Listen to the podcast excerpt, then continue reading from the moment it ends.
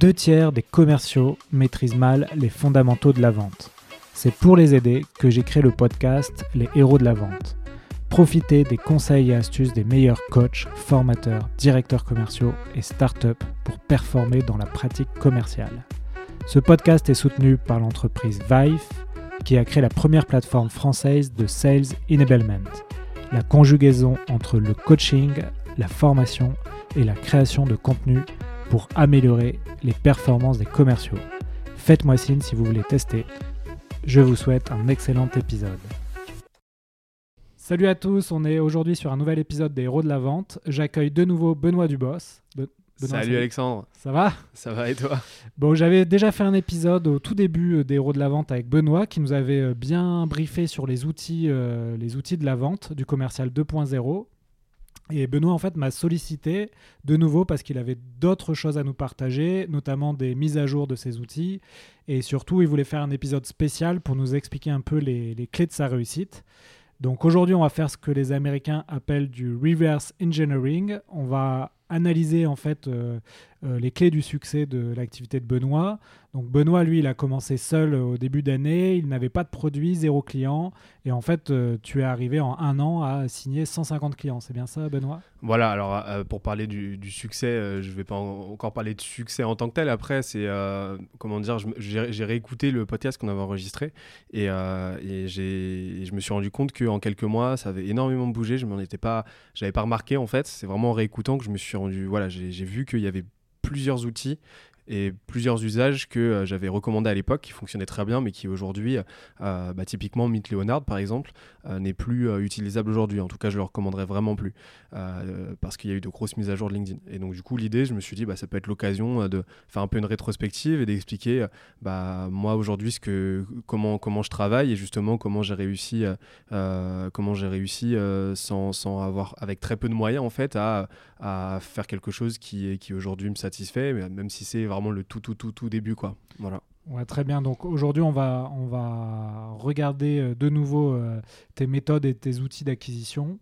Et puis, on va parler aussi de closing parce que tu m'as dit que tu avais bien progressé aussi- sur le sujet du closing.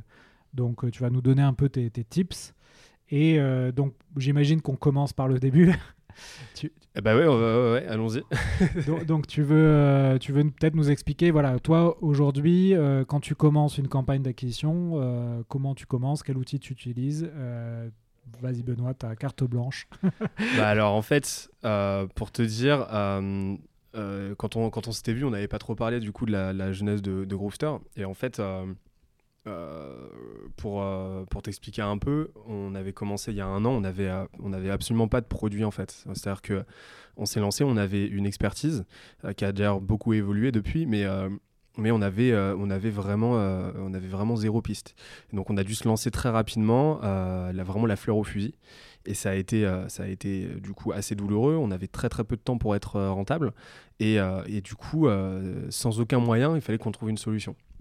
Donc on est très vite parti sur, euh, bah, sur un modèle euh, itératif hein, euh, classique, donc le, le modèle de, de startup classique, même si on ne se définit pas aujourd'hui comme une startup. Et, donc on a dressé des hypothèses, on allait les tester.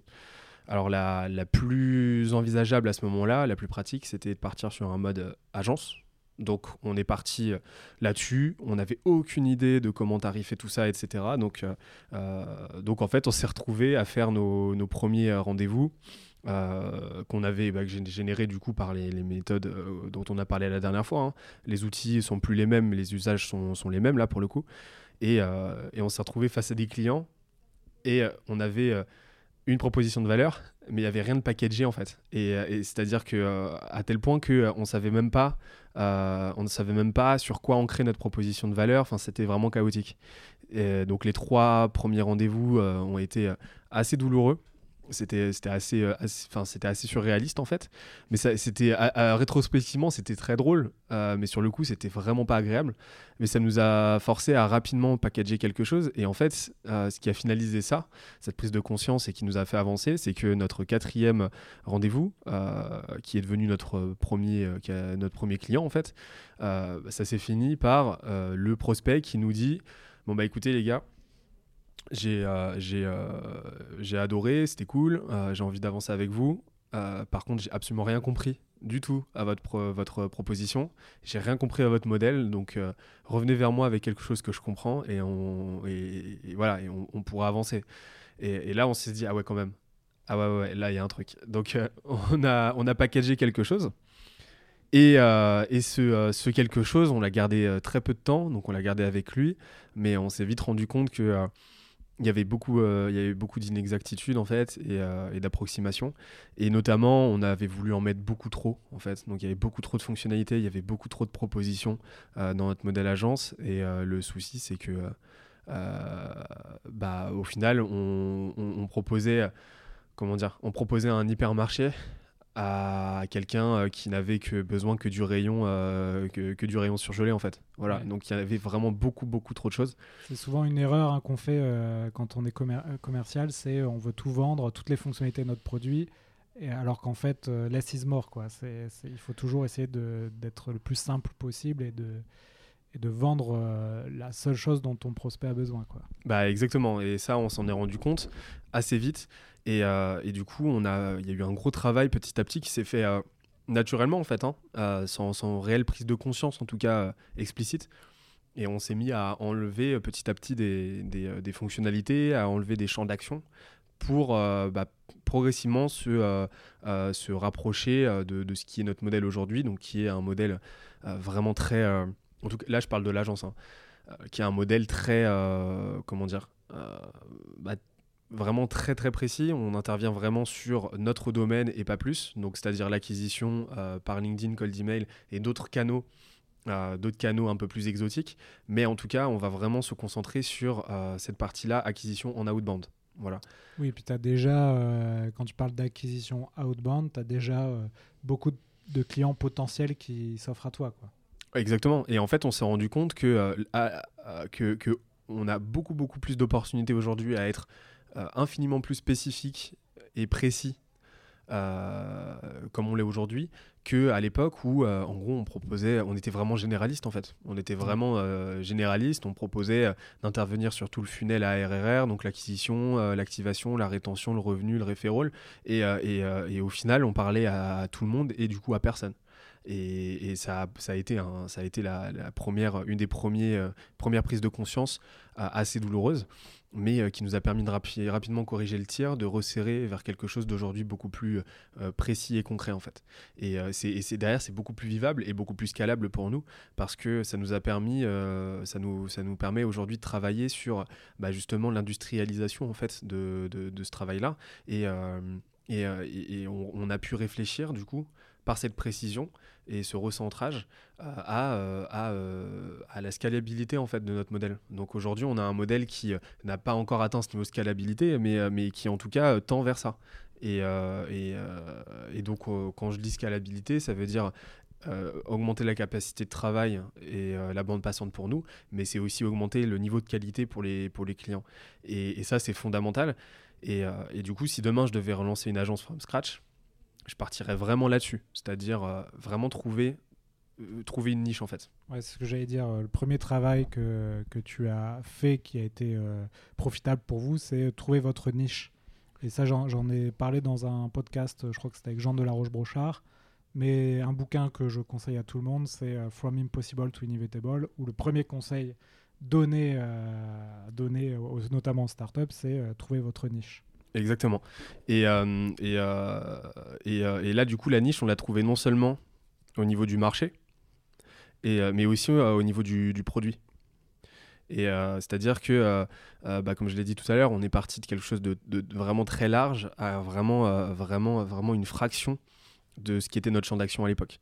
Et ça a vraiment, vraiment joué euh, ça a vraiment joué et aujourd'hui ça nous permet de nous démarquer aussi des autres. Ce qui fait qu'aujourd'hui on est, euh, je vais pas parler d'un océan bleu, mais on, est euh, finalement complémentaire avec la majeure partie des, euh, des, autres, des, autres agences et des autres acteurs de ce domaine-là qui est le, growth et le marketing, le, marketing accès acquisition pour le coup, parce que parce qu'on est vraiment expert sur une thématique et un pan d'un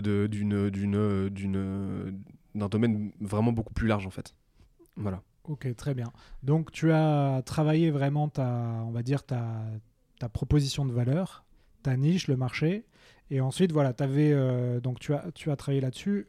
Quelle a été l'étape suivante pour faire, du coup, appliquer ce que tu vends à tes clients, à, à toi et à ta société, et faire de l'acquisition et faire tes premiers clients? Euh, alors déjà, bah, ça, a été, euh, ça a été de... Donc on en reparlera après hein, plus précisément, euh, de, de, travailler beaucoup sur le commercial. Enfin, quand j'ai commencé, franchement, j'étais, j'étais, j'avais très peu pratiqué en fait le, closing et donc j'étais pas très à l'aise avec ça. Je, je, savais, je savais générer des leads, je savais faire le SDR, donc je savais qualifier, etc. Par contre, closer, c'était vraiment, vraiment quelque chose que j'avais très peu pratiqué. Donc ça a été euh, euh, assez douloureux au début, encore une fois. Il y avait beaucoup de choses qui sont faites dans la douleur. Après, c'était une douleur plutôt sympa. Enfin, c'était plutôt, euh, c'était très enrichissant. Mais c'est sûr que c'était un peu galère en fait au début. Hein, et ça a demandé beaucoup, beaucoup de travail, beaucoup de, beaucoup d'entraînement et beaucoup, beaucoup d'appels de, et de rencontres aussi, avant d'arriver à quelque chose qui ressemblait à un taux de conversion intéressant quoi. Mais euh, bon bah c'était c'était cool. Euh, autre chose que j'ai fait, c'est que en parallèle de l'agence, je me suis dit bon bah euh, j'ai envie d'aller travailler d'autres produits, d'autres choses. Et, assez vite nous est venue l'idée d'un bootcamp en fait. Donc on avait vraiment envie non seulement euh, de, prodiguer en tant qu'expert, euh, en tant que praticien, bah, notre expertise, mais aussi on avait envie de se dire, euh, de, la rendre accessible à des gens qui la pratiquaient déjà. Et en fait, on avait envie de, tirer, de tirer la pratique globalement vers le haut, en fait. Et, c'est vraiment, vraiment ça qu'on avait à cœur. Et parce qu'on se disait, de toute façon, les gens vont prospecter, les gens vont envoyer des calls d'email, les gens vont. ils, ils nous attendront pas pour le faire. Et donc nous, notre, euh, notre rôle, on s'est dit, enfin en tout cas le rôle qu'on avait envie de jouer, c'était de faire partie des acteurs qui faisaient en sorte que bah, ces calls d'email, tout, tout ce qui allait partir bah, avec ou sans nous, en fait, soit de la meilleure qualité possible et que chacun en tire le meilleur parti. Que l'expéditeur ait des retours intéressants et que euh, le destinataire ne arrête d'être pollué par des messages euh, affreux, etc., ce qu'on a l'habitude de recevoir au quotidien. Et donc ça a donné lieu au bootcamp. Donc on a testé avec exactement le même, le même modèle en fait, en fait que pour l'agence. Euh, où on a, on a dressé une hypothèse, on a fait une première session de test euh, qui s'était euh, très bien passée. Et en fait, petit à petit, on a, on a, on a itéré dessus et, et on améliore de session en session le, le, produit. Aujourd'hui, on l'a ouvert à, à, Paris et à Toulouse. On fait des sessions de 8 personnes, on, avait on en avait parlé déjà la dernière fois. Donc le, le programme, en fait, est toujours le même, c'est toujours la même proposition de valeur mais ça évolue constamment. Les usages, etc., le contenu évolue constamment. Et, et on arrive aujourd'hui à un modèle pédagogique scalable où on va pouvoir aller décliner ça à, d'autres canaux d'acquisition et d'autres pratiques en fait. On aura l'occasion d'en reparler plus tard parce que là c'est encore en chantier. Mais, euh, mais voilà, donc avec le même process itératif. Ok, donc tu as créé des, événements euh, présentiels qui t'ont permis euh, à la fois de, de, trouver des, aussi là des, des prospects, des clients, euh, et de te faire connaître, de créer ta communauté. Euh, donc c'était aussi un outil, euh, tes bootcamps, de, finalement de, de, marketing. Hein. Bah, exactement, ouais. Exactement. Et, et, et, du coup, bah, ça, c'était forcément, c'est des, des, sessions. c'est un, un, produit payant. Après, bah, en complément, on a sorti notre troisième produit là, donc on, dont on n'avait pas parlé la dernière fois parce que c'est sorti à la rentrée, où là, c'est un pro, c'est une, une académie en ligne euh, qui est accessible. C'est académie avec un y.groovester.co. Et en fait, dessus, on partage des, cours gratuits pour euh, tous ceux en fait qui veulent monter en compétences. Et, euh, et ça, ça va vraiment dans la droite lignée pour le coup de, bah, de, de, de, cette, de, ce rôle-là qu'on a envie de prendre, qui est bah, de, tirer, de tirer nos pratiques et de tirer l'acquisition en, général vers le haut. Quoi. Voilà. Cool. Est-ce que tu vois autre chose euh, dans, ton, dans ton développement de cette année d'important à, partager? Euh, Oui. Alors, ne faites pas comme moi. Euh, misez rapidement sur le SEO. parce que je suis en train de prendre un retard monstre dessus. Et, qu'est-ce que je pourrais dire d'autre aussi bah tu, tu m'as dit en off que tu as aussi compris la force du, du contenu. Ouais, ouais, tout à fait. Bah là, du coup, c'est ouais, c'est euh, pour, pour, parler un peu des canaux d'acquisition, etc. C'est ça? Euh, Comment, comment aujourd'hui euh, Toi, ton métier, c'était de, de, faire de l'acquisition avec, de, tu l'as dit, du cold mailing ou du LinkedIn. Mais aussi maintenant, tu as découvert, tu me l'as dit en off, euh, comment faire de l'acquisition euh, par du contenu. euh, donc tu m'en as parlé un peu, tu vas en parler, euh, du contenu écrit, euh, un peu vidéo, euh, via LinkedIn. Exactement. Bon, on avait parlé la dernière fois, si je me souviens bien, euh, de- du fait de mélanger euh, l'inbound et l'outbound Ouais. en, euh, en- en produisant du contenu de qualité et en s'en servant pour prendre contact avec son marché. Oui. Alors ça, c'est vraiment quelque chose que je recommande encore, qui fonctionne très bien. Euh, les gens, par contre, pour préciser, il faut que le contenu soit, euh, le contenu soit qualitatif. hein. Euh, Oui. C'est-à-dire qu'il faut vraiment qu'il y ait une proposition de valeur, etc. Euh, et, ça- et les résultats seront directement corrélés, corrélés à ce degré de qualité. Euh, donc ça, c'est vraiment important. Par contre, euh, du coup, moi, ce, que j'avais pas fait à l'époque et ce, sur quoi j'ai pas mal expérimenté, euh, bah, c'est le contenu directement sur LinkedIn. Euh, donc euh, exactement ce dont tu as parlé. Mais là, plus le fait de le pousser dans la messagerie en envoyant- en l'envoyant directement à ses prospects, là, le fait de, de travailler sur le fil d'actualité et euh, de, proposer du, contenu. Et euh, j'ai- fait pas mal de tests depuis la dernière fois et, et je me suis rendu compte qu'il y avait vraiment des choses très très intéressantes à faire dessus, à tel point qu'aujourd'hui c'est devenu, c'est en train enfin non, c'est même devenu carrément un, un de nos canaux d'acquisition les plus les plus puissants quoi. Voilà. Tu fais vraiment euh, ce qu'on appelle du so- social selling. Exactement. Et, euh, et en fait, co- comment on l'appréhende euh, ben, On l'appréhende euh, vraiment comme un peu comme une sorte de newsletter en fait au final. Donc on a notre newsletter en parallèle. Qui, qui fonctionne aussi très bien, on en parlera un petit peu tout à l'heure. Mais là aujourd'hui, ce qu'on ce qu'on fait, c'est que bah, toutes les semaines, on va, je, je vais poster un contenu. Euh, donc moi, c'est vraiment ce que je recommande. hein. Enfin, en, tout cas moi, c'est euh, euh, si vous faites du contenu sur LinkedIn ou sur les réseaux sociaux, ah, enfin, on va parler de LinkedIn hein, mais, mais euh, à fortiori sur LinkedIn, travaillez votre marque personnelle. D'accord? Donc, si vous faites du contenu dans une optique de, de- visibilité, d'awareness et de génération de leads, euh, postez-le en votre nom, donc au- au- ou au moins au nom d'une personne dans votre boîte. Oui, tu as plus de, de vues et de commentaires que si c'est ta boîte qui poste quelque chose. Exactement, et il faut pas oublier que LinkedIn, euh, avant d'être un réseau euh, corporate, c'est un réseau social. Et, euh, et les engagements sont toujours plus qualitatifs et plus quantitatifs quand ce sera une personne qui incarnera, euh, qui incarnera une entreprise, euh, qui incarnera un message en fait. Oui, et puis euh, même en tant que public, tu es toujours plus intéressé de mettre un commentaire, de liker du contenu d'une personne que d'une entité, d'une entité euh, dans, en corporate. Quoi. Exactement, exactement. Et donc du coup, bah, donc moi j'ai- commencé à bidouiller un petit peu dessus. hein, donc j'ai testé pas mal de choses. Je me suis rendu compte que euh, les gens, ce qu'ils voulaient, comme pour comme partout en fait, c'était de la, c'est de la valeur. Donc ils veulent qu'on leur a, les, utilisateurs veulent recevoir de la valeur.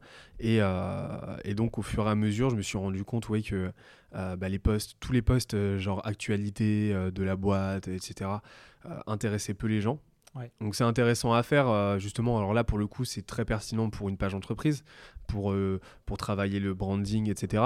Par contre euh, c'est vraiment un travail de fond. Si on est vraiment dans une optique d'acquisition agressive, là, ça va vraiment être plus pertinent de réfléchir sous forme de alors, ce qu'on appelle des lead magnets, c'est-à-dire des aimants, euh, des aimants à lead, hein, enfin littéralement, hein, si on traduit. Et l'objectif, c'est quoi? Bah, C'est euh, de, de formuler euh, une proposition de valeur irrésistible, gratuite, que les gens vont pouvoir obtenir très facilement. C'est vraiment ça un lead magnet. Quand on voit par exemple obtenez notre e-book gratuitement pour apprendre à faire telle chose, là on est sur du lead magnet. Et ça, en fait, on a trouvé une méthode euh, à force d'itérer euh, qu'on applique, euh, qu'on applique sur LinkedIn et qui nous permet toutes les semaines de générer environ minimum 200 leads à chaque fois, en fait, à peu près. À Avec un poste. avec un poste, ouais. Ouais, Donc nous, on n'est vraiment pas dans. Enfin, je- je- j'essaie vraiment de pas abuser, donc je m'en tiens à un poste par semaine. Ouais. Euh, et je varie en fait, c'est-à-dire que la méthode dont je te parle là, euh, je vais pas l'appliquer toutes les semaines parce qu'au bout d'un moment, c'est un peu du forcing. Je l'applique grand maximum deux fois par mois, mais souvent une seule fois. Et Ouais. les autres postes en fait vont être des postes, alors un peu moins ambitieux, avec euh, une portée organique moins élevée, donc euh, quelques millis à chaque fois, mais qui vont justement faire ce travail de fond en fait. Ouais, donc les lead magnets dont tu parles, on, on en dit deux mots, mais en gros, tu, tu as des PowerPoint où tu as plein d'astuces, de, tips, etc. Tu fais une sorte de capture d'écran euh, en vidéo de ce PowerPoint qui va défiler assez rapidement. Donc tu vois les idées générales, euh, générales et puis euh, après tu, tu proposes aux gens de télécharger ce PowerPoint. Donc tu leur as fait un petit teaser en fait. Voilà, exactement. C'est-à-dire qu'en fait, là, pour parler du visuel, ça, il y a deux raisons pour lesquelles je fais euh, souvent des captures d'écran. C'est parce que euh, euh, la raison officielle, c'est parce que ça active la mécanique du show don't tell, donc montre au lieu de dire. Donc tant que tu peux montrer les choses, fais-le plutôt que d'expliquer en fait. Donc là, en fait, je montre directement ce que la je propose à la personne, à l'interlocuteur d'obtenir à travers mon poste. Euh, et, la deuxième raison officieuse, c'est que je suis, euh, je suis vraiment une, atrocité absolue en, graphisme et en, création graphique. Euh, c'est tout juste si je sais utiliser Canva. Donc je me dis que capturer mon écran comme ça, c'est moins catastrophique que d'essayer de faire quelque chose de joli. Quoi. Ouais, et puis c'est un bon exemple de OK, tu n'as pas de compétences en, design ou graphisme, et bah, du coup tu trouves une autre solution qui est plus simple et qui est fonctionnel. Et souvent, on se met des barrières parce qu'on se dit j'ai pas les compétences. Et en fait, euh, il y a toujours une solution et tu peux faire du qualitatif sans forcément euh, faire un truc hyper professionnel. Bah, c'est exactement ça. C'est-à-dire que honnêtement, alors pour parler du visuel, et je pense que ça recoupe énormément d'autres choses, si je décidais, si je me mettais en tête de, de, de, faire un visuel propre, euh, etc., et que je me calquais sur, euh, sur des standards qui sont pas les miens parce que j'ai pas les compétences, j'y passerais un temps fou pour un résultat médiocre mmh. et, euh, et, à la fois visuel et à la fois au niveau des retombées aussi parce que sur LinkedIn, les, le, visuel est fondamental. Alors que là, du coup, ça me prend, ça me prend vraiment 5 minutes à faire. Euh, là, du coup, avec le montage, enfin rapidement pour élaguer un petit peu la capture d'écran, étalonner tout ça, ça me prend vraiment 5 minutes. Et, euh, et les retombées sont, excellentes.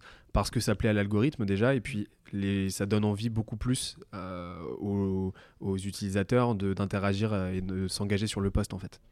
Et puis c'est toujours, il vaut mieux faire, il vaut mieux faire, faire que d'attendre et de procrastiner, de, de penser ah bah ça c'est un truc que j'ai compris et que j'ai je pense j'ai pas fini de comprendre et toi aussi. Bah, c'est euh, mieux vaut mal faire que que pas faire du tout quoi. Ouais, moi sur le podcast, euh, j'ai eu quelques mails pour me dire attention à des épisodes le son est pas parfait et j'explique que bah voilà, je c'est pas mon métier principal, je suis pas ingénieur de son, c'est un side project.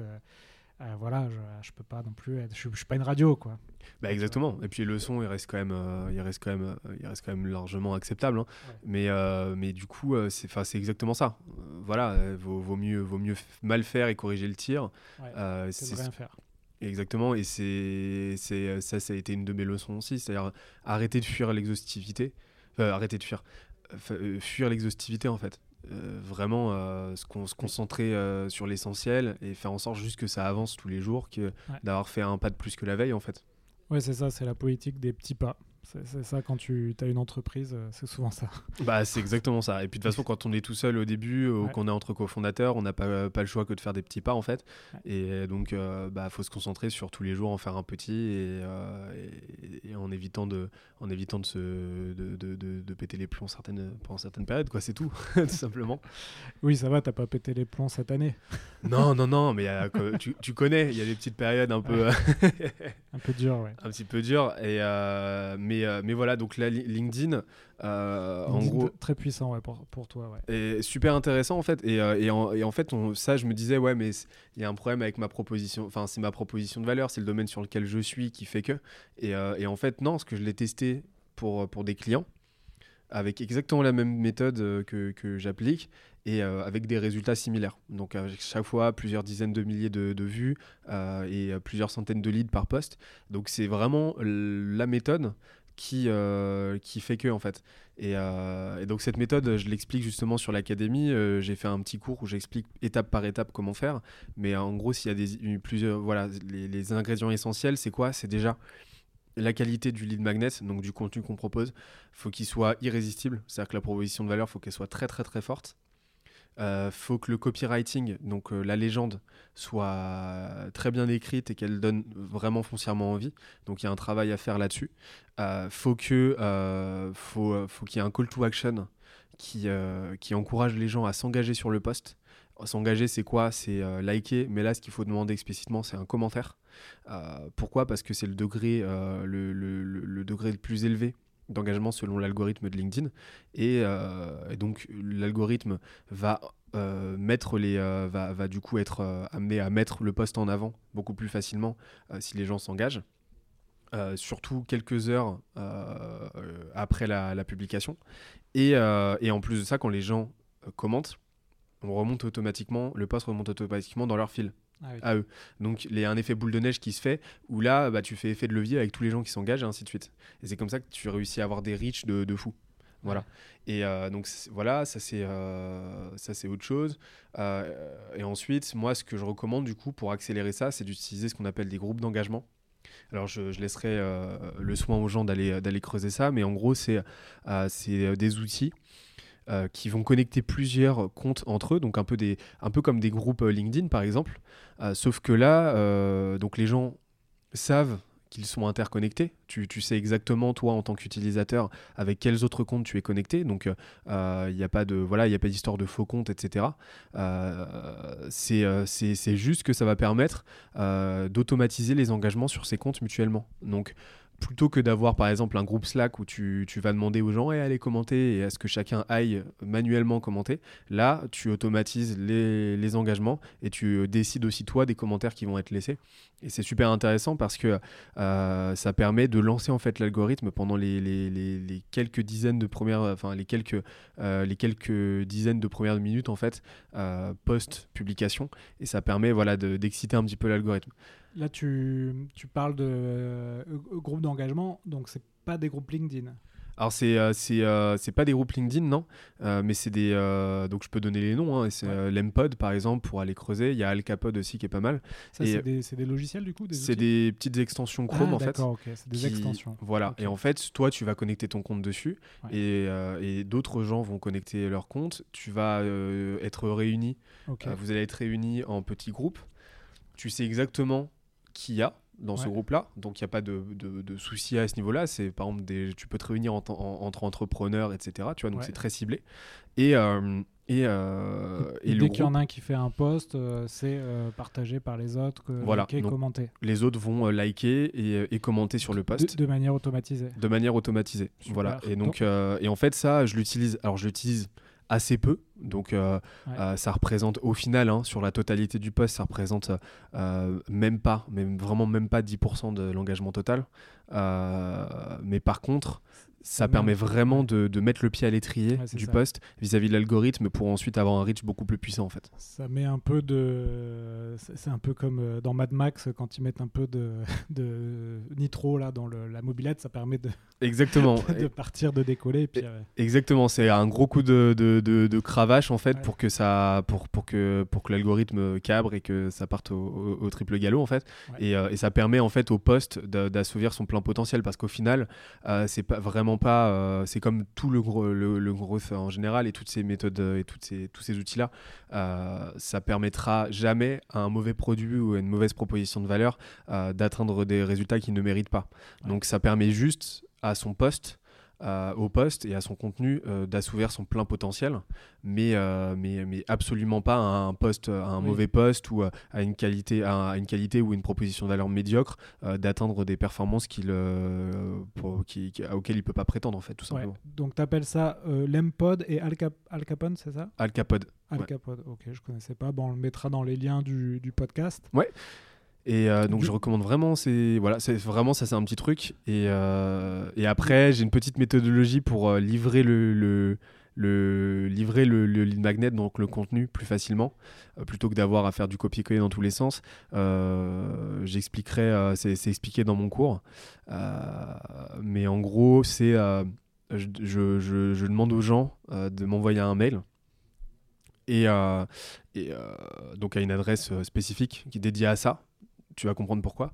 Parce qu'en fait, les gens m'envoient un mail et, euh, et du coup, moi j'ai mis un autoresponder sur le mail qui fait que dès qu'ils m'envoient leur demande, ils reçoivent automatiquement la réponse avec le contenu dedans, etc. Et ça évite en fait d'avoir euh, des heures et des heures ensuite avec des centaines de gens à qui envoyer le, le, le, le contenu. Tu as fait ça avec Zapier? Alors, J'utilise Zapier ensuite euh, pour euh, extraire les, euh, les, leads et les mettre dans une spreadsheet que je réutilise pas en fait. C'est vraiment juste pour me repérer moi en fait mais euh, je suis vraiment pas dans une optique de collecte de données là-dessus, tu vois, ça m'intéresse pas. Moi, ce que je veux, c'est juste apporter de la valeur aux gens et voilà. Et pour la réponse automatique, du coup, tu as utilisé un outil euh, spécifique? Ah non, c'est juste sur Gmail, tu vas dans ah, paramètres, tu, tu mets ton autoresponder et. Euh, oui, mais c'est une boîte Gmail dédiée en fait. C'est une boîte Gmail dédiée parce que forcément, si c'est une boîte Gmail que tu utilises pour d'autres choses, ça risque de faire un peu bizarre aux gens qui sont pas venus pour ça et qui t'envoient un mail pour autre chose de recevoir un. Parce que moi, sur mon Gmail, j'ai fait un Zapier pour faire des réponses automatiques à certaines demandes euh, sur voilà. Euh, téléchargement du livre blanc, par exemple. Ah bah, tu vois, moi, j'ai même pas été euh, pousser le truc à ce point-là. En fait, je l'ai utilisé cette technique aussi parce que ça me permet de faire préchauffer rapidement des, des, senders, donc des adresses mail pour faire du cold emailing ensuite. Ah, oui. Mais voilà, mais c'est pour c'est autre chose. Mais vraiment, je me suis pas, je me suis pas, j'ai pas poussé le truc à, à ce point-là. C'était vraiment juste pour gagner du temps et ça fonctionne vraiment très très bien. Et parce qu'on a vite fait de passer des heures ensuite à envoyer le contenu et les gens se plaignent parce que ça met du temps forcément. Ouais. Alors que là, ils reçoivent leur réponse euh, directe et leur contenu direct et, tout le monde est ravi. Quoi. Voilà. Et j'explique tout sur l'académie, euh, étape par étape. Ok. Du coup, tu veux qu'on en profite euh, de parler un peu les, les, outils? Tu voulais faire une mise à jour du, du parfait setup du commercial de, du futur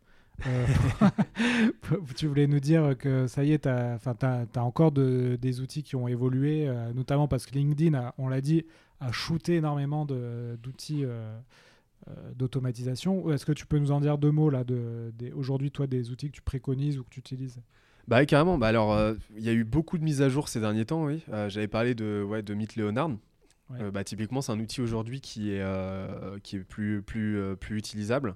Link Helper aussi, que, alors que perso, j'ai jamais, jamais apprécié, mais qui était la référence. Hein, aujourd'hui, je recommande vraiment plus. Pourquoi? Parce que LinkedIn, c'est un peu la génération, enfin l'ancienne génération d'outils que LinkedIn bah, arrive aujourd'hui à détecter en fait voilà, pour sans rentrer dans les détails techniques.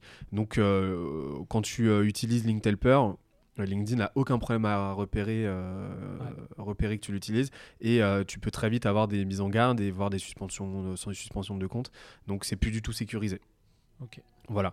Euh, donc nous, on a, forcément, on est sans arrêt en veille de, des nouveaux outils. Donc on a complètement changé notre stack à ce niveau-là et avec des outils. Donc c'est une nouvelle génération d'outils qui, bah, qui est beaucoup plus sécurisée. Oui, c'est plus, c'est plus des extensions des applications, c'est des plateformes SaaS. Voilà. Qui sont moins détectables par LinkedIn. Exactement. Et euh, après, tu as des mélanges euh, comme Prospectine que tu as reçu, donc euh, toi non, que, que, nous on utilise, donc c'est qui, est, qui, est un, qui, est un, très très bon outil, qui est très très simple d'utilisation. Et, et, là, typiquement, bah, il mélange, SaaS et extension, mais il s'arrange toutes les semaines avec des nouveaux patchs, des nouvelles mises à jour pour, pour être indétectable. Voilà. le travail que ne faisaient pas les anciennes versions. Euh, et après, il y a d'autres outils, effectivement, qui, euh, bah, qui, euh, qui, sont beaucoup plus ergonomiques et, et qui aujourd'hui vont émuler des, des sessions sur le cloud, en fait. Donc, qui fait qu'il n'y a aucune action qui part de ton ordi. Tout est émulé sur un serveur externe, en fait. Donc, c'est comme si toi, tu avais un double virtuel qui était sur un serveur, un autre un serveur donc, plus ou moins loin de toi, et qui allait faire ton travail de prospection à ta place, quoi. Toi, euh, rapidement, c'est quoi ton stack euh, d'outils On a fait un épisode hein, sur les outils aussi avec, euh, donc avec toi au tout début et puis avec Sylvain de, de Tilki qui aussi nous a partagé son stack. Mais ça m'intéresse d'avoir ce que tu utilises aujourd'hui. Ouais. Alors, pour LinkedIn, après je vais élargir, je vais, je vais utiliser plusieurs outils. Donc, alors, pour l'automatisation des prises de contact, je vais euh, utiliser, euh, je vais jongler entre plusieurs outils. Alors le premier, ça va être euh, Prospectine, que j'utilise en général quand j'ai besoin de lancer une campagne rapidement, parce que c'est ultra, voilà, c'est ultra rapide. En 5 minutes, tu as lancé ta campagne. Et, euh, euh, donc c'est vraiment très pratique en fait cet outil. il, est très il peu cher aussi, donc euh, il, vaut vraiment le coup. en plus là ils ont sorti, ils sont sortis de leur bêta pour les scénarios, donc ils ont sorti quelque chose de beaucoup plus solide, etc. Donc c'est vraiment top. pour mes, pour mon agence et pour pour mes campagnes un petit peu plus poussées, je vais utiliser WeConnect. Donc qui est très peu connu en France, mais qui, était, qui est vraiment un très bon, très bon outil avec un dashboard très simple, avec des fonctionnalités très intéressantes aussi. donc là, lui, on va, on va l'utiliser parce qu'il est, il est, il est, vraiment très scalable en fait, surtout dans une, quand on est en mode agence. Et après, j'ai utilisé la Growth Machine. Ah qui, qui lui, qui, donc là c'est une app qui permet de faire du multicanal. C'est-à-dire que là, on va plus être cantonné seulement à LinkedIn, on va pouvoir contacter les gens euh, à travers différents scénarios en fait sur euh, LinkedIn, euh, call d'email, sur Twitter, etc. Et ça va permettre de, vraiment, mettre en place un travail exhaustif sur ces, sur ces audiences en fait. après, c'est du coup un travail beaucoup plus fastidieux. Et moi, ce que je recommande aux gens globalement, c'est d'abord de maîtriser les canaux individuellement, donc d'être déjà très bon sur le monocanal, pour ensuite euh, synergiser les canaux. Parce que sinon, on va juste, euh, on va juste euh, essayer en vain de remplir un panier percé et on va perdre son temps. Ouais, parce que en fait, avant de maîtriser, par exemple, le séquençage email, les bons messages, le copywriting et puis l'automatisation sur LinkedIn, tu as quand même besoin de pas mal d'itérations. Si tu commences à faire tout en même temps, euh, ça peut vite devenir euh, contre-productif. Ouais. C'est ah bah, c'est la même chose que quand tu commences ta boîte, euh, de pas aller sur tous les marchés et de, trouver ta niche. C'est un peu la même. ah bah exactement. mais c'est exactement ça. Et du coup, je voyais énormément de gens. Le, nombre de, de, gens que j'ai vus avoir des résultats, mais vraiment affreux sur leur campagne d'email, par exemple. Euh, et quand je vois, je me rends compte qu'ils ont des workflows mais super complexes, avec des trucs qui partent dans tous les sens. Ils ont euh, sept relances dans leur séquence, etc. Euh, et, en fait, ils ont vraiment pris le problème à l'envers un, un, process et une stratégie, ça s'automatise et ça s'échafaude petit à petit. Euh, voilà. Et tu rajoutes petit à petit. Mais il faut vraiment commencer par l'essentiel. Et euh, commence déjà par avoir des bons retours sur euh, une, une ou deux relances maximum. Et une fois que tu as atteint les bonnes métriques, donc pour nous, pour le call d'email, les métriques à observer avant, pour se dire là, on est sur une bonne campagne, nous, ce qu'on s'impose, c'est en dessous de 80% d'ouverture et en dessous de 25% de réponse on est on n'est pas content. C'est-à-dire que pas, pas en mode euh, si on fait 75% euh, d'ouverture, on va pas se dire c'est pourri, mais en tout cas on va se dire là il y a de l'optimisation, il y, a, des points d'optimisation.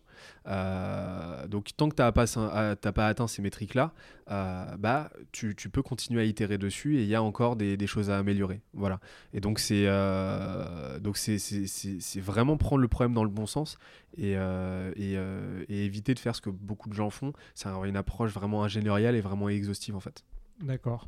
Donc là, on a vu des outils plutôt euh, LinkedIn, voire euh, multi, multicanal. Ensuite, on a d'autres? Ouais, alors du coup, il y a euh, déjà, il faut monter les audiences aussi. Donc, pour monter les audiences, nous, on va utiliser différents outils. alors, tout va dépendre encore une fois de la, de, de, du marché que tu vas adresser. Hein. on va utiliser beaucoup Sales Navigator, donc toujours, hein, enfin c'est un petit peu la base. ouais, Sales Nav, ouais. Voilà, donc ça, ça doit figurer dans à peu près n'importe quel stack B2B à mon sens. Euh, on s'est beaucoup amusé avec Google, nous. Ah oui. Et euh, d'ailleurs, je propose, si, si, euh, si tes auditeurs veulent, ils peuvent m'envoyer un petit mail et, et, je, leur, je leur donnerai, nous, des outils qu'on utilise qui permettent d'extraire, à partir de requêtes spécifiques sur Google, des leads avec email et, et numéro de téléphone directement depuis une spreadsheet. Donc, tu fais ta requête sur Google tu obtiens 300 résultats par requête parce que Google limite quand tu utilises ce format-là de requête, mais tu as déjà 300 requêtes euh, gratuites euh, sans avoir à payer ce navigateur, avec à chaque fois l'adresse euh, Gmail, l'adresse en fait, et le numéro de téléphone. Et nous, derrière, on a mis en place un petit script qui fait que tu as juste à copier-coller tes résultats de recherche. Donc tu vas sur ta page, tu copies-colles toute la page, tu le colles dans une colonne et ça t'extrait tout et ça te sort un listing propre. Et euh, ça, c'est un des outils qu'on a mis en place en interne. Euh, donc ça nous sert à monter les audiences. Après, pour récupérer les adresses email pro, on va utiliser euh, Cold CRM. Qui est, qui est extrêmement puissant. qui voilà, c'est celui qui a le meilleur taux de réussite sur le marché pour trouver des, des, des adresses email et des numéros de téléphone. Et on euh, avait un peu parlé de, lors du premier épisode. Ouais, ouais bah c'est, euh, ils ont continué de progresser. Ils, c'est vraiment, ils ont une API aujourd'hui aussi, hein, donc euh, pour te connecter, qui se connecte à ton CRM, à ce que tu veux, donc c'est vraiment top. Et, et après, on utilise aussi Société Info. qui, bah, qui, pour, qui agglomère en fait des, des, des millions de, de, métadonnées, en fait, de données publiques. Et, qui, et qui en fait des listings super puissants pour retrouver des informations là account-based, donc là sur principalement les entreprises. Voilà. Donc c'est super intéressant pour segmenter à partir de d'industrie, de, à partir de, de code NAF, etc. Et on a euh, infiniment plus d'informations quand on va sur société.com par exemple, parce que ça agglomère toutes les informations de, ce type de, base de données là. Quoi. Euh, Sylvain de, de Tilki m'avait parlé de Corporama, tu l'as testé ça? Ou t'as pas c'est un peu comme euh, Société Info en fait euh, mais je l'ai pas testé encore. Alors j'avais j'avais euh, je t'avoue que j'ai pas j'ai pas utilisé enfin j'ai pas testé Corporama dans le détail parce que globalement moi je préfère en fait moi je préfère m'adresser à des personnes plutôt qu'à des, des, entreprises globalement. Enfin tu vois c'est un peu ma préférence. Je, je, sais qu'en tout cas Société Info mais, Société Info et Corporama font grosso modo la même chose. Donc l'idée c'est vraiment à chaque fois, tu vois, il n'y a pas de dogmatisme dans les outils, c'est-à-dire que tu vas vers celui qui te convient le mieux, celui qui a la meilleure proposition de valeur. Euh, typiquement, ils font euh, relativement la même chose. Donc l'idée, c'est de tester et à la fin, c'est d'en choisir un et celui qui, convient le mieux, quoi, hein, tout simplement. Ok, très bien. Bon, tu as été assez euh, complet là sur les outils. Tu voulais aussi qu'on aborde le, closing, où là, tu as, mis en place une méthode que tu m'as dit, tu m'as expliqué en, en off le one call closing. Euh, on aime bien les anglicismes. ça fait vraiment beaucoup plus stylé que, quand tu. Sauf quand tu, ouais, sauf quand tu te plantes, tu sais, t'arrives pas à prononcer le mot et tout, et là tu. Ah. C'est plus stylé qu'en français de dire euh, l'appel de, de, fermeture. ouais, bah exactement. Bah, bah, en fait, euh, moi du coup, ah oui, oui. pour... Donc là, on avait parlé de LinkedIn. Et euh, aussi, un autre, euh, ce que je fais pour l'acquisition, pour la stack d'outils, c'est euh, bah, les, emails. Ah oui. Et nous, on utilise Lemlist. Ok, ouais, Lemlist. Je, je, le dis maintenant avant que ça me sorte de la tête. Ouais. On utilise Lemlist principalement pour nos envois. Euh, c'est l'outil, euh, enfin voilà, aujourd'hui, euh, à mon sens, c'est l'outil le plus puissant pour envoyer des, des calls d'email pour énormément de raisons. Mais, mais voilà, il fait, il fait partie intégrante de notre, notre stack. on va utiliser aussi beaucoup d'outils, donc d'API, etc., pour enrichir nos données, automatiser des choses. Donc on va utiliser Zapier, la base. On va utiliser Phantom Buster, Captain Data pour, euh, bah, pour enrichir euh, nos bases de données, pour, euh, pour extraire des, pour extraire des, bah, pour scraper, etc. Voilà. donc ça, c'est fondamental, ces, ces, trois outils-là. Et, et, nous, aujourd'hui, notre site et toute notre, notre, académie, par exemple, on gère énormément de choses et d'opérations avec une plateforme qui s'appelle Podia, qui est très peu connue en France en fait. Et c'est là-dessus qu'on héberge, bah, qu'on gère notre facturation, donc c'est relié à Stripe, qu'on gère euh, notre newsletter, qu'on gère euh, notre académie et qu'on gère, euh, qu'on gère notre bootcamp aussi. Donc en fait, tout, on, a, on a tout mis dessus quasiment. Il reste plus que la landing page de, de l'agence en fait. À, mais c'est une sorte de Wix en fait, c'est ça, mais un peu plus développé? C'est, exactement ça en fait. C'est, c'est à cheval entre. c'est, vraiment un, peu un ovni, hein, mais c'est à cheval entre le Teachable euh, et euh, le, le, le, Wix ou euh, le Webflow en fait. Et ça, ça t'offre une stack vraiment complète. Et à mon sens, franchement, c'est un des meilleurs outils que j'ai vu pour n'importe quel startup early stage, content-based, donc il fait beaucoup de contenu ou, ou et qui veut gérer facilement ses, ses, ses premiers, bah, bah, ses, premiers mois en fait de, de croissance. Quoi. Ok, bah, bonne, bonne, bon feedback, on va tester tout ça. Euh, on passe au closing? Ah bah allez, allez, ouais.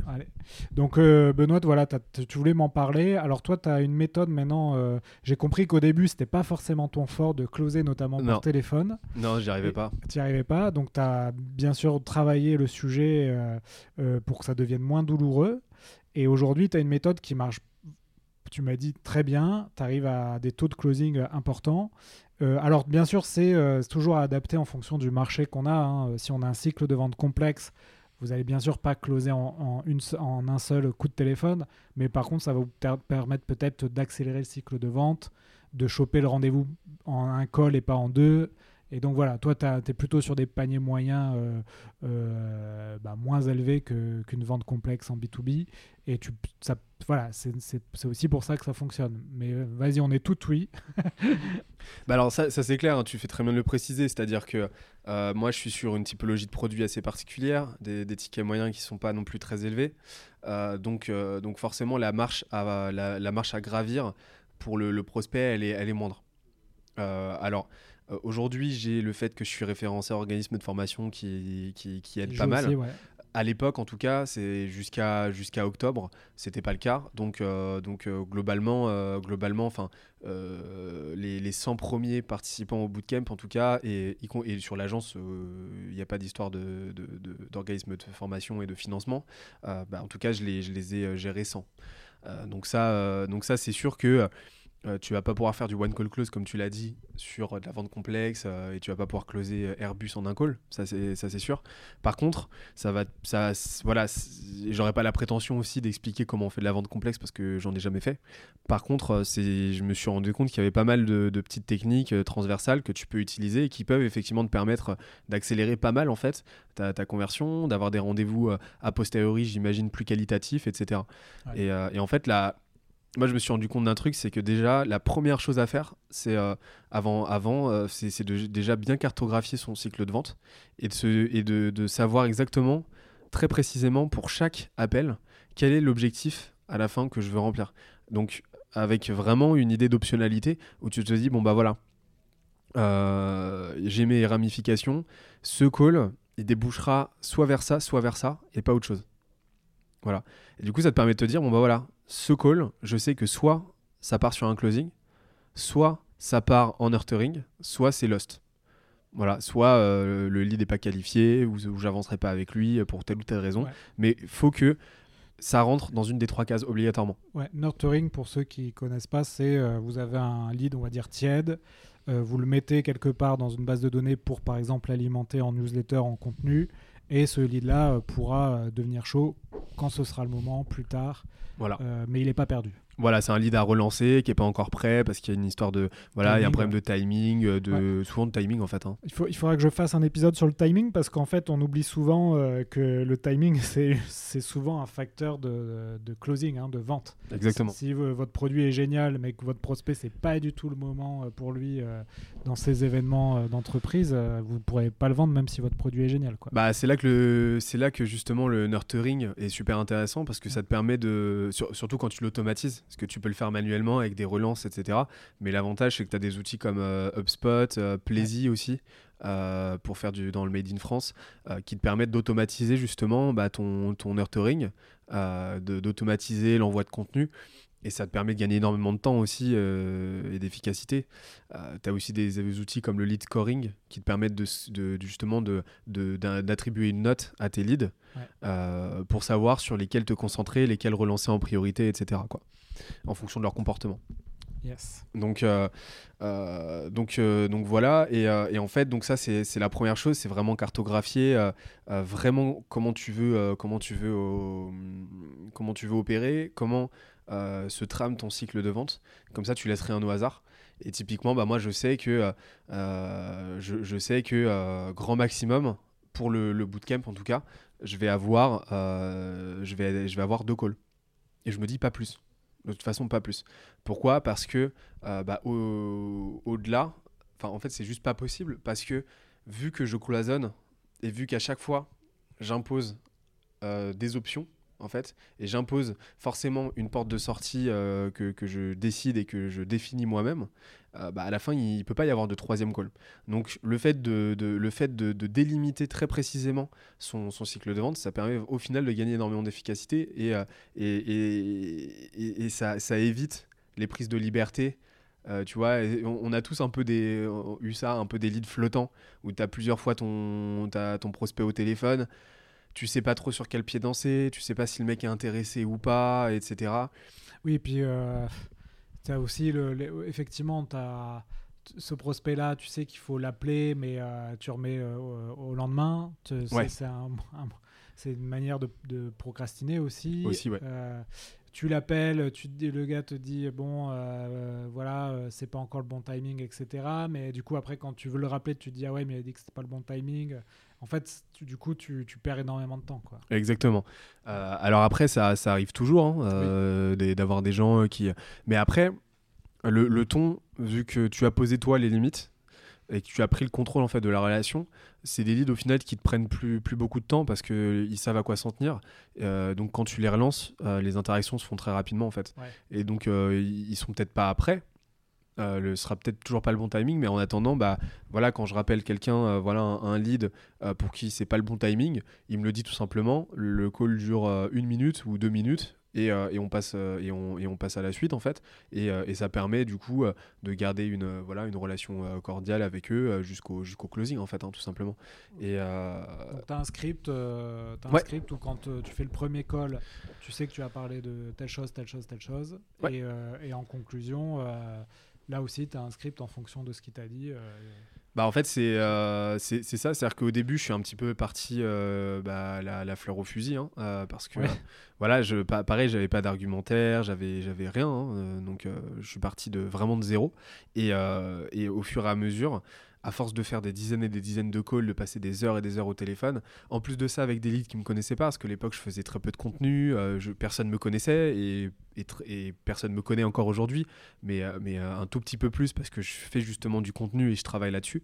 Bah, euh, je contactais des gens qui euh, vraiment se disaient mais c'est qui ce mec? Je le connais pas quoi. Donc vraiment je partais du, du degré zéro de l'engagement d'un lead Ouais. et ça a été vraiment une bonne école parce que j'ai dû cravacher euh, Oui, en fait, là, tu as, vécu ce que tout, euh, tout- commercial vit, c'est-à-dire que tu as, comme on dit dans le jargon, tu as poncé du client. un peu et, ouais en, et en fait, euh, Un peu. Et en fait, l'intelligence euh, situationnelle commerciale, c'est en faire beaucoup d'interactions avec le client. Et après, tu modélises, ça devient plus de l'improvisation. Tu sais que telle question engendre telle réponse. exactement Et, et- et c'est pour ça que, encore une fois, dans, le- dans ce podcast, on parle toujours d'entraînement. Mais s'entraîner, et, euh, et nous, c'est ce qu'on propose, se filmer pour euh, dupliquer les bonnes pratiques, ça devient, euh, ça devient un primordial. Quoi. Ah bah exactement, et c'est ce que j'ai commencé à faire moi parce que euh, euh, vu qu'on est en voilà on- on- en 2020 on va, on va attaquer une phase de développement etc où forcément à la fin bah, je vais plus pouvoir me, me- Ouais, me tu- charger euh, tout seul de, de l'acquisition et, euh, et- et du commercial, bah, j'ai commencé justement à, à, à référencer, euh, à, à faire de la doc, etc. Tu vois, pour, euh, bah, pour faciliter et pour scaler plus facilement ce, ce, ce- ce travail en interne et cette montée en compétences en fait. Ouais. Et c'est fondamental, ça c'est clair. Tu, tu as un playbook?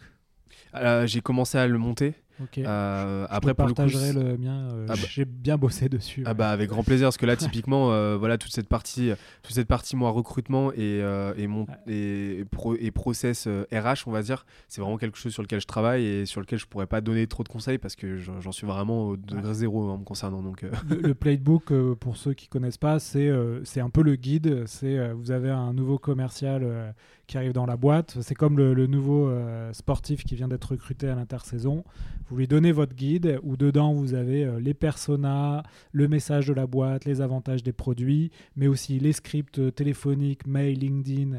euh, les actions de la semaine, etc. Enfin, vous avez tout pour le commercial pour que en fait, son action soit cadrée et comme on disait que- qu'il ait le moins de flottement possible.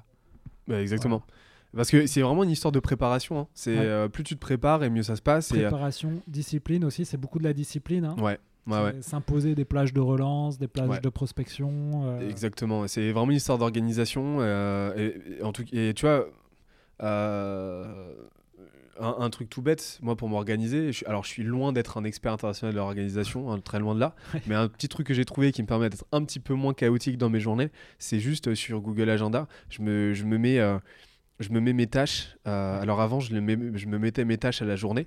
Ouais. Ça a fonctionné pendant un temps. Donc, tu vois, en gros, quand j'avais j'avais mes créneaux, tu vois, donc mes rendez-vous, etc. Et, euh, et en tâches à la journée, je me mettais euh, mes tâches que je devais intercaler entre. Ça a marché pendant un temps, tu vois. euh, donc ça marche plutôt bien, sauf que moi c'est devenu tellement chaotique que ça marchait plus en gros. Et maintenant ce que je fais c'est que euh, je m'alloue des plages euh, horaires d'une demi-heure à une heure pour les tâches que je dois réaliser pour la journée. Et ça me permet du coup d'être euh, de, vraiment à cheval et, mentalement ça te verrouille. Tu te dis j'ai qu'une demi-heure pour faire euh, cette tâche-là. Et donc ça te permet d'éviter de procrastiner, d'éviter de t'épandre sur des tâches qui ne méritent pas de y consacrer plus d'une demi-heure au final. quoi.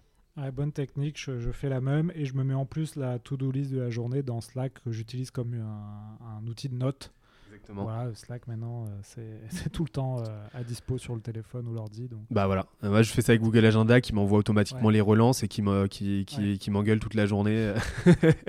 et, et, donc et ça marche bien. Et, et, donc du coup, bah moi mes calls. revenons au call, ouais. En, fait, bah, tout simplement, en fait, hein, jusque-là, mon... j'avais très peu d'inbound pendant les premiers mois normal, euh, je, voilà, je, démarrais. Donc, euh, du coup, tous mes leads, c'était du lead sortant. Donc, c'était des leads qui me connaissaient pas, qui, étaient, euh, qui avaient un degré d'engagement, mais, mais vraiment, vraiment le degré zéro, quoi. Et donc, il fallait les traiter d'une certaine manière. Je me suis beaucoup renseigné, j'ai beaucoup lu en fait. Euh, et, ça m'a permis, de, euh, en plus de la pratique, de vraiment arriver aujourd'hui à un script que j'ai, que, que je suis pas à la lettre. Hein. J'ai pas mon script sous les yeux. C'est même pas ce que je recommande en fait. C'est vraiment, c'est vraiment une cartographie. C'est vraiment une histoire de schéma mentaux en fait et, de, structure à, de structuration à se donner. Et, euh, euh, et, et, typiquement, bah, c'est un, truc, c'est un call. Euh, voilà, c'est, je vais avoir à chaque fois la même structure de call pour chacun de mes, mes, chacun de mes interlocuteurs. Et, ça me permet de, de, d'être vraiment d'être vraiment précis en fait tout simplement. Parce que je me suis rendu compte de quelque chose c'est que c'est vraiment une histoire de contrôle. Euh, c'est vraiment une histoire de, euh, à un moment donné, il faut prendre contrôle de la conversation euh, parce que c'est ça qui va te permettre de, de, de, créer l'environnement, un environnement propice à, l'échange. Tu as des quelques exemples, quelques tips? Ouais, bah alors déjà, déjà tu, tu vois, j'ai une structure en, tête. Moi, mes calls en moyenne, ils durent entre, entre 35 et 50 minutes. ok en moyenne. Euh, je me, je me time pas à la minute parce que justement chaque échange va être différent, mais euh, un call en tout cas qui close, quand le, lead n'est pas qualifié, ça dure beaucoup moins de temps que ça. Mais quand le lead est qualifié, en moyenne, ça va durer euh, entre 35 et 50 minutes. Je commence toujours par un petit, ce qu'on appelle un icebreaker. Donc, on, briser la glace, quoi, tout simplement. On, se présente, on amorce la discussion. L'idée, c'est d'instaurer un climat, un climat convivial, d'instaurer aussi la confiance, tu vois. Parce que ta confiance, elle se joue sur trois pans. Elle joue sur la confiance interpersonnelle. Donc euh, confiance en toi, toi en tant que personne, tu vois. Est-ce que tu es quelqu'un de, euh, est-ce que quelqu'un de, de, viable, etc. Confiance en ton produit. Est-ce que ton produit est en mesure de résoudre une la, solution, euh, enfin de, de, solutionner le problème de ton, de, ton, de ton prospect Et ensuite, confiance en ton entreprise. Est-ce que ton entreprise est, est viable Est-ce qu'elle va rester dans le business assez longtemps Est-ce que voilà, est-ce qu'elle est légitime en fait, tout simplement et, et forcément, avant d'avoir la confiance produit, la confiance entreprise, il va falloir déjà commencer par la, confiance interpersonnelle. Donc c'est fondamental de déjà créer ce rapport de confiance, cette convivialité euh, entre toi et le prospect, tu vois. Donc le icebreaker, il sert à ça. Ensuite, l'idée, c'est de, contextualiser euh, et de périmétrer. Donc c'est tout simplement de rappeler au prospect qui souvent, euh, une fois sur deux, en fait, se rappelle plus pourquoi il t'a au téléphone. Lui expliquer rapidement bah, qui t'es euh, de, de, façon plutôt informelle, hein, tu vois, mais d'expliquer qui t'es, que vous avez parlé sur, euh, sur LinkedIn, par quel canal en fait vous avez, vous avez pu échanger, etc. Euh, sur un ton naturel, encore une fois, l'idée c'est vraiment d'être sincère, d'être soi-même. Donc c'est vraiment pas de se donner un ton, de se donner un ton de télémarketeur, tu vois, c'est vraiment pas l'idée. Donc d'être soi-même et de périmétrer l'échange. C'est-à-dire, pas nécessairement de fixer une durée, pas nécessairement de dire ça, ça, ça, mais c'est vraiment d'expliquer comment on va procéder. C'est de dire, bon bah voilà, l'idée c'est que tu m'expliques quels sont voilà ce qui se passe aujourd'hui de ton côté, euh, que tu m'expliques un petit peu quelles sont tes problématiques, que tu me dises aussi ce qui t'a donné envie qu'on échange ensemble, et, euh, et, ensuite je verrai comment je peux te, je peux t'aider à éventuellement à trouver des solutions, tout simplement. Et le prospect ensuite tu le prépares du coup pour la suite. Voilà. Euh, ensuite, une fois qu'on a périmétré, enfin moi ce que je fais, c'est que je rentre dans une phase de, diagnostic. Donc moi je parle pas de qualification, parce que déjà, j'estime que si tu as bien fait, ton, bien fait ton travail en amont, euh, ton prospect, il est déjà qualifié. C'est-à-dire qu'il correspond déjà à un certain nombre de critères qui te permettent de te dire ce prospect est, euh, qualifié. C'est un des, tu vois, ce prospect correspond et peut être un client en puissance. C'est l'avantage de l'outbound en fait. L'inbound, tu maîtrises pas, donc tu dois qualifier. C'est pour ça qu'on parle de marketing qualified lead et ensuite sales qualified lead, Ouais. euh, MQL, SQL. Parce que forcément, en- quand tu fais un lead magnet, tu maîtrises pas et souvent tu as beaucoup de leads qui sont pas qualifiés et que tu dois, euh, tu, tu dois trier. Quand c'est toi qui décides à qui tu tu t'adresses, euh, un, un lead pas qualifié, ça doit rester anecdotique en fait. Ouais, Et, donc, En euh, fait, ta phase de dia- diagnostic, c'est un peu la, la découverte, mais d'un lead qui est déjà euh, plus ou moins qualifié. Quoi. Voilà, c'est-à-dire que Ouais. si vraiment, si vraiment tu te retrouves à parler à des gens qui sont absolument pas qualifiés, c'est qu'il y a un problème ailleurs en fait. T'as un problème dans ton ciblage, ton audience Ouais. n'était pas quali, etc. Quoi. Voilà. Et donc là, en fait, je rentre vraiment dans une phase de diagnostic où là, l'objectif, c'est pas de me dire, du coup, euh, enfin, forcément, c'est très rapidement de valider effectivement qu'il est qualifié, mais c'est pas la fin en soi. C'est vraiment de, de- de- de- d'essayer de comprendre dans le, le fond du fond quel est son problème, ce qu'on appelle un pain point. Ouais. Euh, désolé pour les anglicismes, mais c'est vraiment de trouver la douleur en fait du prospect. Yes. Donc euh, vraiment, euh, vraiment de rentrer, de se mettre dans les baskets en fait d'un médecin qui va diagnostiquer un, Ouais. un- un- un- un patient et qui va essayer de trouver vraiment la, la pathologie quoi. Ouais, donc toi, ton pain point, c'est par exemple euh, un prospect qui a du mal à avoir euh, tout simplement des rendez-vous, euh, des, des- rendez-vous avec des, des prospects, par exemple. Ouais, voilà, c'est ça exactement. Donc c'est vraiment de comprendre, Mhm. de creuser à, à plusieurs degrés. Donc tu vois, tu as le premier degré qui est le, le- la pain, euh, on va dire, euh, technico-pratique. Ouais, Euh, j'ai euh. j'ai pas assez de rendez-vous. Ouais. Ok, d'accord, mais ça c'est le, premier degré, c'est le degré, euh, vraiment c'est le, degré zéro. Ouais. Maintenant, quelles sont les implications pour le business? Quelles sont les implications pour euh, ton, ta santé mentale aussi en tant que dirigeant, en tant que commercial? Est-ce que, tu vois, l'idée c'est vraiment de, de- de- de creuser jusqu'à cette implication euh, psychologique en fait? Parce que c'est ça au final qu'on veut aussi venir soulager. Voilà. Donc, donc, euh, donc, euh, donc pour ça, j'utilise une, une méthode qui est très connue qui s'appelle la méthode SPIN. Oui. Ok. Spin selling, ouais. Voilà, spin selling. Donc c'est euh, tu, tu dresses le, le- tu, tu, tu cartographies en fait la situation, tu identifies le problème, les implications, et, euh, et ensuite euh, euh, ce qu'on appelle le need payoff, c'est-à-dire combien ça coûterait, voilà, combien que- quel serait le coût pour Ouais. le, le, le- pour le prospect s'il n'agissait pas, s'il ouais, résolvait pas son problème. On en a parlé un peu dans l'épisode euh, avec euh, Marc de Bonjour sur euh, la quantification des douleurs du prospect. Ouais. Voilà. Donc, donc, donc il y a vraiment cette phase de diagnostic là. L'idée, c'est de connaître vraiment tout l'existant. C'est vraiment de savoir voilà, quel est le budget, quel est, le- quel est le, quel est le, quelle est la temporalité aussi, c'est quoi le timing, c'est quoi la deadline, sous combien il faut que sa situation change. Euh, Est-ce qu'il a fait appel à d'autres prestataires aussi Euh, Voilà. Donc vraiment, c'est vraiment diagnostiquer en profondeur euh, à différentes échelles le problème. Franchement, ça dure, cette phase-là, elle dure 80% de mon call. Ouais. Elle, est, elle est fondamentale.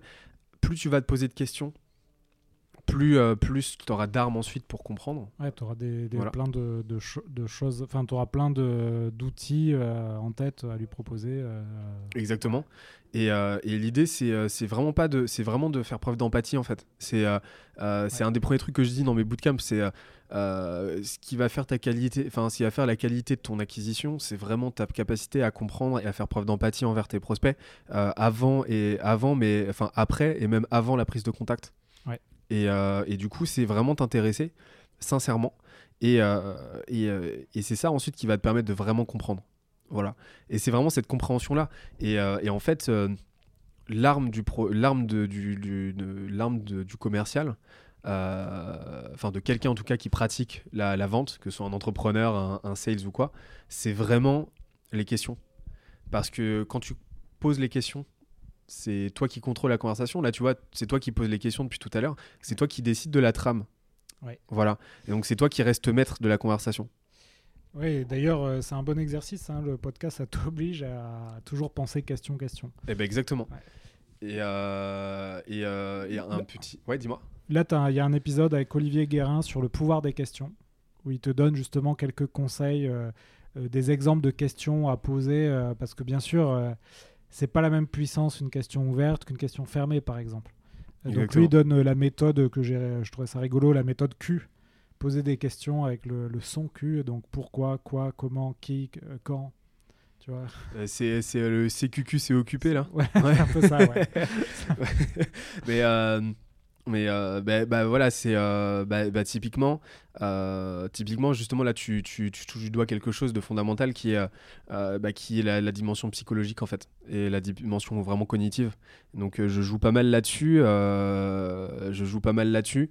C'est pas dans une optique de justement, en fait, moi, vu je me suis beaucoup renseigné là-dessus, etc., je le fais beaucoup plus dans une optique, justement, de ne pas aller tomber dans des travers de manipulation, parce que c'est vraiment pas ce que je recommande, tu vois. Donc, c'est vraiment, euh, euh, vraiment de prévention, en fait. Et. Euh, et, et, pour moi, c'est voilà, c'est vraiment, c'est vraiment super important quand, de, de, quand tu es, es, commercial, et en tout cas quand, quand, quand, tu veux faire les choses de façon éthique, d'avoir conscience de, de, la puissance en fait des biais cognitifs, de la puissance de la psychologie comportementale, parce que justement, c'est là que tu as vite fait en fait de complètement fausser euh, la portée de tes entretiens. Et tu as vite fait, sans t'en rendre compte, de, manipuler un prospect. Typiquement, il y a, un biais cognitif qui est super puissant qui s'appelle l'erreur fondamentale d'attribution. Je la trouve fascinante celle-là, parce que euh, ce qu'elle dit, et ça va te faire comprendre la, Enfin, ça va vraiment illustrer la, la puissance des questions c'est un, un, biais cognitif qui fait qu'on a tendance à trouver euh, plus compétent quelqu'un qui pose des questions. Donc en fait, c'est un peu la mécanique derrière le podcast, c'est la, la mécanique derrière aussi euh, le, la qualification, la phase de diagnostic en, en sales. C'est que bah, le commercial, en posant des questions, tout de suite, il se positionne dans le cerveau de son interlocuteur comme un expert. Et ça, en fait, ça peut fausser beaucoup de choses. Et en fait, en avoir conscience, bah, bah, c'est fondamental pour éviter justement de, bah, closer des gens qui méritent pas enfin, qui, qui n'ont pas à être closés parce qu'ils sont pas foncièrement qualifiés, etc. Et pour exploiter des fragilités psychologiques, euh, voilà. Donc, euh, donc vraiment être au fait sur ces questions. Ouais, là aussi, euh, décidément, je fais de la pub pour le podcast, mais il y a l'épisode sur les neurosciences avec Georges Devine où il parle de quelques biais cognitifs. Qui est super intéressant d'ailleurs. Ouais, tu l'as écouté, ouais. Euh, mais ouais, ça c'est vraiment, euh, c'est vraiment passionnant. Quoi. Donc là, d'ailleurs, à ce sujet, est-ce que euh, tu as des contenus différents du premier épisode à partager en bouquin, en, en blog, vidéo? Est-ce que tu as des choses? Tu m'as dit que tu t'étais beaucoup renseigné, ouais. tu avais beaucoup lu. Ouais. À moins que tu veux finir la partie closing. Ah bah on peut continuer à en parler si tu veux. Hein. Là on est on est sur une heure euh, plus d'une heure de podcast donc. Ok. je vais accélérer la. Ça marche. La fin. Ok. Est-ce que tu as encore des choses euh, bah, est-ce que tu veux closer la partie closing Ouais. et après, on bah. passe à ton contenu, euh, le contenu que tu peux partager. Ouais, carrément. Bah, bah, de toute façon, en fait, là, on a fait 80% du, du call. Hein. Euh, là, on a, on a reverse engineer pour, le, pour le coup le, call. Euh, donc là, on a fait 80% du timing d'un call qui est bah, le diagnostic. Ok. donc c'est vraiment poser des questions. 80% minimum du, du temps doit, doit être laissé au, prospect. pour qu'il puisse parler en fait. Donc le 80% du temps, le prospect doit parler. Et, euh, les 20%, et, et, sur les 20% qui te restent, 80% euh, de ton temps de parole doit être euh, destiné à poser des questions en fait. Et, et, quelque, chose qui quelque chose qui marche très bien, c'est quand il y a une objection, quand le prospect essaie de désamorcer et de poser lui des questions, bah, c'est d'y répondre sincèrement, et de finir toujours par poser une question, de rebondir en fait en reposant une question pour reprendre, euh, relancer cette phase de diagnostic. Donc, euh, et une fois qu'on a diagnostiqué, que le problème il est compris, etc., bah là on arrive à la prescription en fait. Et donc là, on, propose la solution qui nous semble la plus adaptée. Euh, honnêtement, des fois je parle à des prospects, je me rends compte que c'est pas moi la c'est pas mon, mes produits qui sont la solution la plus adaptée. C'est pas dans ces cas-là, j'ai aucun problème à leur, euh, à leur faire, conseiller quelque chose euh, gratuitement en fait, ou alors à les orienter vers quelqu'un d'autre euh, qui saura les aider de, façon plus adéquate en fait. Mais c'est vraiment arriver à cette phase de, prescription et, et, ensuite on peut lever si besoin les réticences. Donc là, ce qu'il faut se dire, c'est que très rapidement, une objection, il faut toujours qu'elle soit creusée faut toujours la creuser parce que c'est des écrans de fumée en fait. Donc le prospect va toujours donner des raisons, euh, des raisons euh, qui ne seront pas les bonnes. Voilà, euh, par politesse ou, quoi. Donc faut pas hésiter vraiment à creuser au maximum ces réticences. Et à la fin, on arrive à l'appel à l'action qui est, bah voilà, comme je te l'ai dit au début, tu as décidé sur tes options, maintenant il faut, faut, faut faire un choix vers vers quelle finalité on part quoi. Ouais, juste euh, Benoît, là tu donc es, toi tu es dans l'optique, tu vends un tu vends un service hein, de la formation, des conseils, du bootcamp, etc. Quand tu vends un produit euh, logiciel, à un moment donné, tu dois montrer le produit quand même. Enfin, tu vois, la fameuse démo logicielle en B2B. Euh, qu'est-ce que tu en penses de ça? Est-ce que tu as, lu un peu là-dessus? Est-ce que tu as des clients qui font ça? Euh, euh, Quelle part tu donnes à la, à la, démo produit en fait dans ton rendez-vous? Ah, C'est un autre rendez-vous selon toi? Alors bah, ça, ça, va dépendre encore une fois de, ta, de, la, mécanique de, ton, de, ta mécanique en fait. à mon sens, à mon sens tu, tu, peux, tu peux très bien, si ta segmentation est bonne, arriver directement en, en call de démo.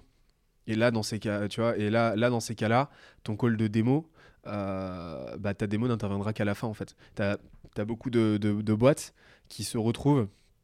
Enfin, j'ai fait pas mal, moi, en tant que prospect, des, des calls, euh, des, des, des, calls où, où, euh, où, très, très rapidement, on part en démo produit. Et je me retrouve, en fait, à, à découvrir exactement comme si, en face, j'avais une vidéo qui me présentait un produit, mais à aucun moment, c'est adapté, moi, à ma problématique.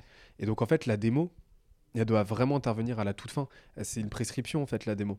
Hmm. C'est dire bon bah voilà, moi j'ai la solution et, ma, et, je vais te montrer la solution. Et il se trouve que, ma, que cette solution là, elle est en utilisant mon, elle se trouve en utilisant mon produit en fait, tout simplement. Et puis en général la démo, euh, attention aussi, parce que plus tu en montres et plus tu donnes le bâton pour te faire battre. Exactement. Comme tu dis, il vaut mieux euh, passer du temps sur la découverte du besoin.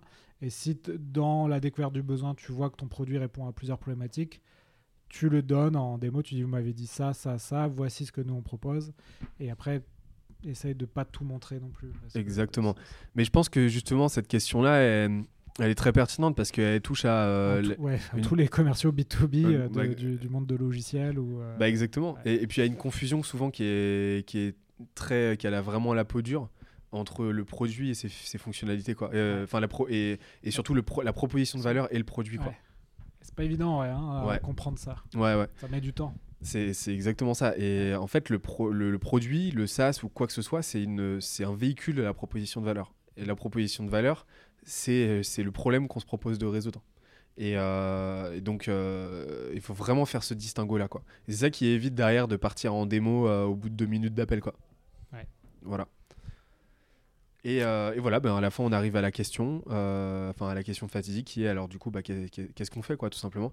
Et là, il faut se décider à l'action, euh, à, l'action adéquate, quoi, tout simplement. On a fini un call en 45 minutes. Ok, et c'est là où soit tu closes, soit tu dis ok, ben, je, on se rappellera quand ce sera le un meilleur timing. Donc là, tu le mets dans ta, ta catégorie nurturing, ou soit tu dis bon, bah, effectivement, on peut pas répondre à vos besoins. Voilà.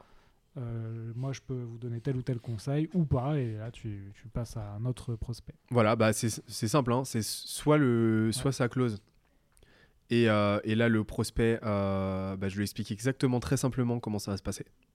Voilà, donc vraiment rien n'est, voilà, aucune zone d'ombre. je valide bien avec lui que tout est clair de son côté s'il y a la moindre question pour éviter justement après les retours une semaine après de ah oui mais ça massin j'avais pas, pas bien compris je voulais qu'on voit ça ensemble et, euh, et ensuite, euh, bah ouais, effectivement, nurturing, ou alors, bah non, ça, ça l'intéresse pas. Bon, bah ok, euh, au revoir, quoi. Très bien. On est sur une heure écart, c'est l'épisode le plus long hein, de héros de la vente. du coup, Benoît, mais c'est vrai qu'on a, on avait plein de sujets, c'est pour ça que tu voulais me revoir, tu avais plein de sujets à partager. Donc ça, c'est cool pour les auditeurs. Euh, on passe sur la partie contenu. J'imagine tu as, des choses à nous partager peut-être rapidement. Hein, euh, des bouquins, des auteurs, des vidéos? Euh, Ouais, alors je sais plus exactement ce que j'avais dit. on, s'était dit quoi? On avait parlé de, de, plusieurs bouquins. Bah, il y, a Spin Selling déjà qu'on a mentionné tout à l'heure. Qui est, qui est, très intéressant. Pour parler de la vente aussi, je crois que j'en avais parlé aussi la dernière fois, mais je le redis, c'est The Straight Line System de Jordan Belfort. C'est le, Loup Wall Street. Encore une fois, euh, ultra intéressant. T'en as lu des nouveaux là depuis, euh, depuis juin? On s'était vu en juin, je pense. Euh, sur la vente, j'ai plus pratiqué que je me suis renseigné, je t'avoue. Mais donc c'est à peu près toujours les mêmes bases en fait. C'est à peu près toujours les mêmes choses que tu, que tu redécouvres, hein, quels que soient les livres, parce que c'est grosso modo les mêmes mécaniques. après, si on veut creuser la partie psychologie cognitive, ça va être euh, Influence et manipulation de Cialdini. C'est un peu la, référence. Hein, la référence. Et, euh, ensuite, euh, comme ressources, si on veut parler d'acquisition, etc. Il y a Danlock aussi, oui. Danlock qui est, qui, est très bon. si on si on réussit à gratter la partie un peu kitschouille de, son contenu, il, fait des vidéos sur YouTube en vente, c'est super intéressant. Et tu as Alex Berman aussi, qui, qui, a une chaîne YouTube qui, qui, est très intéressant sur à peu près tous les pans de la croissance d'une boîte en fait. donc voilà, Alex B-E-R-M-A-N. Voilà, c'est très bon contenu, très régulier. Et ensuite, bah, il y a notre euh, newsletter. Euh, je fais un peu, un peu de pub, mais. elle, est très bien, elle est très bien ta newsletter, ouais. Groster, donc. Voilà, et c'est euh, la missive où toutes ah les semaines, en fait, on, nous, on, fait, on passe beaucoup de temps à faire de la curation, à trouver des ressources, des outils, etc. Toutes les semaines, on fait le top 4 en fait, de, des meilleures trouvailles. Et, on, et voilà, et c'est tous les vendredis après-midi dans, dans, dans, dans, les boîtes mail. Et, l'idée, c'est la proposition de valeur, là, pour le coup, c'est donner un avantage injuste sur ses collègues, ses, ses, ses clients et ses concurrents, quoi. Voilà. Bon bah très bien Benoît, je pense qu'on a on a été bon là sur l'épisode. Enfin bon, on a été en tout cas on a été euh, productif. On a... vous, nous direz si on était bon. On a eu des sujets à, aborder, ouais. ouais, Écoute, c'est un plaisir en tout cas. Ouais, bah du coup, euh, du coup les gens peuvent te contacter euh, sur LinkedIn, sur on mettra ton, ton site et ton adresse mail dans les notes. Avec plaisir. Euh, et, voilà, s'ils ont des problématiques notamment d'acquisition, bah, tu, es, tu es à dispo. Bah, je suis dispo. Euh, l'académie, euh, c'est open bar, donc vous, vous, pouvez y aller. Il y a pas mal de cours. C'est gratuit, c'est ça, hein, l'académie C'est complètement gratuit. Il y a pas mal de cours sur LinkedIn, sur le cold emailing, sur le contenu, etc. Il y en a beaucoup d'autres qui arrivent, donc faites-vous plaisir. Ok. Merci euh, encore, Benoît. Avec grand plaisir. Et, euh, bon courage pour la suite, puisque tu as, un, as un heureux événement qui va arriver bientôt, début, de, début 2020. Eh oui, oui, oui. tu vas découvrir un autre métier. Euh. Un, autre métier à temps plein. C'est ça. Donc, ben, bon courage. Merci beaucoup. Merci, Alexandre. Allez, salut, Benoît. Salut. Voilà, cet épisode des héros de la vente est fini. J'espère que ça vous a plu. Si vous voulez continuer à apprendre sur le thème de la vente, vous pouvez consulter gratuitement du contenu sur mon site web vive.fr. Vous y trouverez des e-books à télécharger en accès libre. N'hésitez pas aussi à me contacter sur LinkedIn pour me proposer des sujets ou des idées d'interview, ou simplement si vous avez des questions ou un feedback à me donner. Enfin, afin que ce podcast se fasse connaître, vous pouvez le noter 5 sur 5 sur iTunes pour que je puisse monter dans les classements c'est vraiment important. Merci et à la prochaine